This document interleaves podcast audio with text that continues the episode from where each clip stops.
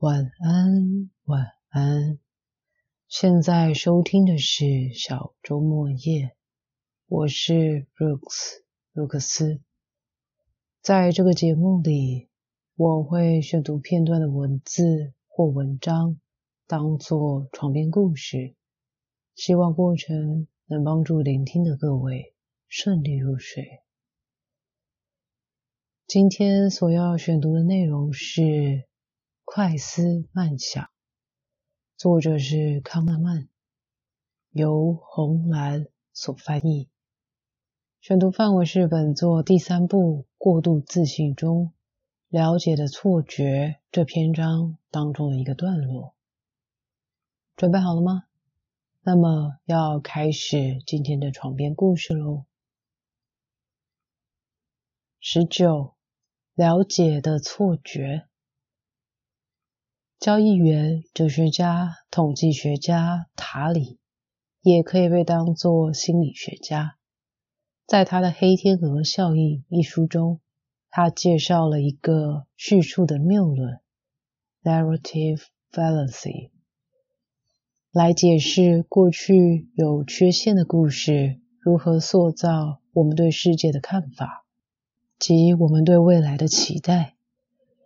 叙述的谬论来自我们一直不断的想去把外面世界合理化。人们觉得很有说服力的故事通常很简单、具体、不抽象，聚焦在几个实际发生过、非常引人注意的事件上。任何最近刚发生的鲜明事件都有可能变成因果故事的一个环节。塔里认为，人类一直不停在欺骗自己。用微薄的证据来解释过去，并且信以为真。好故事对人的行为和意图提供了简单合理的解释。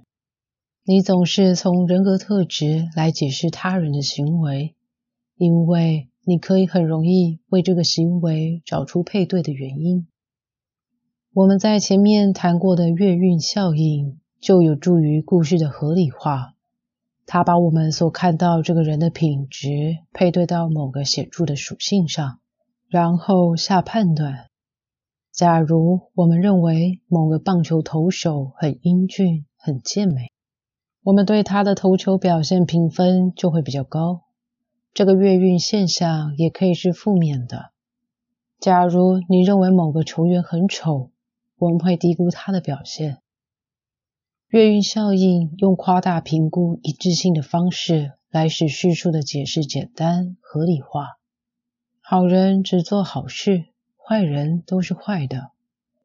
希特勒爱狗和小孩，这句话会使你震惊，不论你听过多少次，因为它违反了月晕效应在你心中所建立的预期。一个这么坏的人，怎么可能有任何一点的好？不一致性减低了我们思想的轻松，我们就觉得很震惊。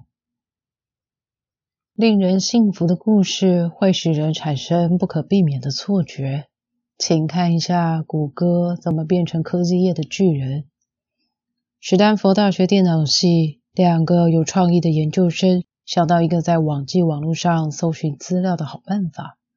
他们找到资金，成立一个小公司。做了一连串成功的决策，在几年之内，他们开创的这家小公司变成美国股市最有价值的公司之一。而这两个研究生变成了地球上最有钱的两个人。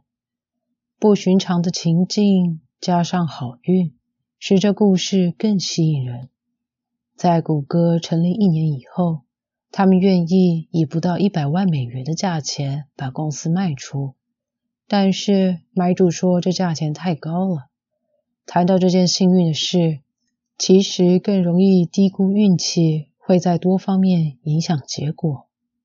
详细的历史会让你知道谷歌创办人的决定，但是对我们的目的而言，只要简单的说，几乎每一个选择他们都做得很好就够了。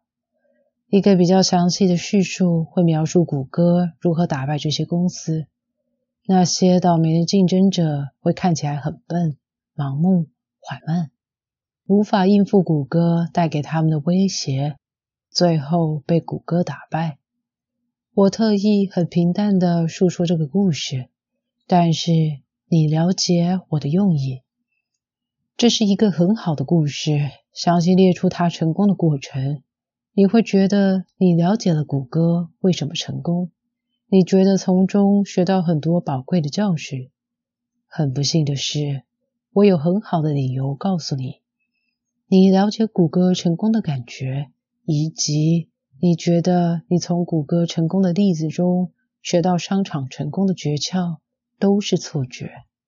一个最好的测验就是这个解释是否能事先成功的预测结果。谷歌成功的故事就符合这个测验门槛，因为没有故事可以包括这么多事件，而每一事件又可以得出不同的后果。人类心智对于假世界的抽象概念不是很在行，许多重要事件真的有发生，而这些事件又都牵涉到选择，它就更引诱你夸大技术所扮演的角色。低估了运气在后果上的分量，因为每一个关键的决策后来证明都是对的。成功的记录显示的是几乎没有缺点的精确，但是不好的运气的确可以中断任何成功的步骤。这个月运效应添加了最后一笔，使故事中的英雄光芒更大。就像看一个技术很好的水手在湍急的水域中。巧妙的避免翻船，述说谷歌的故事也是高潮迭起，因为灾难的危机一直不断。然而，在这两个故事中有值得学习的差异。技术很好的水手在湍急的水中顺流而下了几千几百次，他学会判读他面前水的汹涌，去预期底下有岩石。他学会了去做微小的身体调整，来使小舟不翻覆。但是年轻人很少有机会创造一个大公司，更少有机会去避开大石头。例如，竞争对手提出一个绝顶聪明的创新方式。当然，在谷歌的故事中，还是有很多的技术，但是运气在实际的事件中扮演了更重要的角色。只是没有说出来而已。假如一个故事有更多的运气成分在内，那你可以学到的教训就更少了。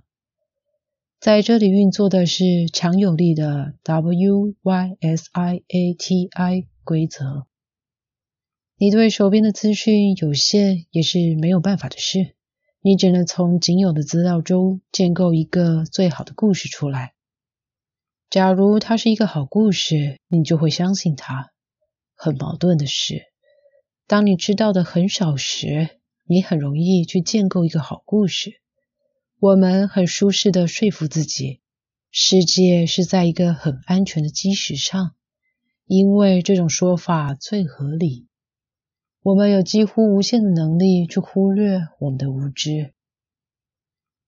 我听到太多人说他在二零零八年股市崩盘之前就知道了，像这种话应从我们讨论主要事件的语汇中去除掉。我反对的字当然是知道，no。许多人可能很早就猜想美国的财政会有危机，但是他们不知道。他们现在说他们知道，因为这个危机真的有发生。这是误用一个重要的观念，在日常生活的语言中，只有在我们知道它是真的，而且可以被显示是真的，我们才用“知道”这个字。我们可以知道某些事情是因为它是真的，而且可以被知道的。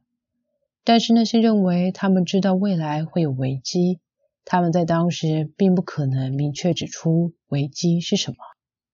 许多聪明有智慧的饱学之士都对经济的未来很感兴趣，但是他们并不认为大灾难即将来临。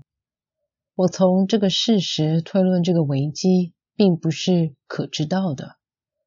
乱用“知道”这个字最坏的地方，不是某人有预知的能力，而他其实没有，而是在于这个字暗示我们的世界是比目前情况更可以知道 （knowable）。这助长了有害的错觉。这个错觉的核心在于我们认为自己了解过去，这就暗示说未来也是可以知道的。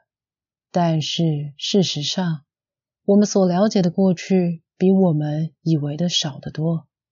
知道不是唯一培养错觉的字，在普通的用词中，直觉 （intuition） 和预感 （premonition）。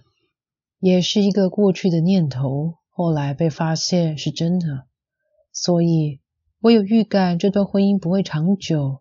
结果我错了，听起来很怪，就好像某个直觉后来发现是假的之类的句子，听起来怪怪的。要很清楚的想到未来，我们需要把用在标签过去信念的字清除干净。睡着了吗？在刚刚文中出现的英文字母串 W Y S I A T I 是 What you see is all there is 的简写，意思是你所看到的就是全貌。这句话是在本书中时常被提到的。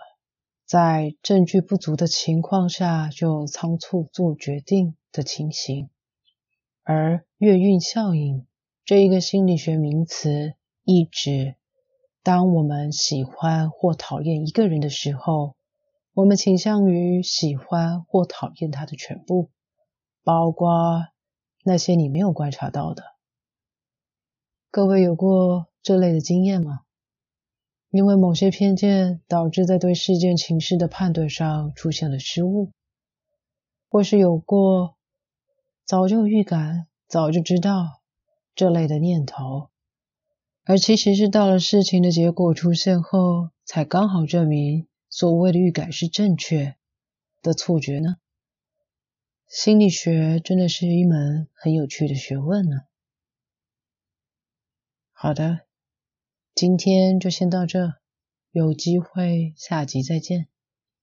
Have a good night, then start a new life. Bye.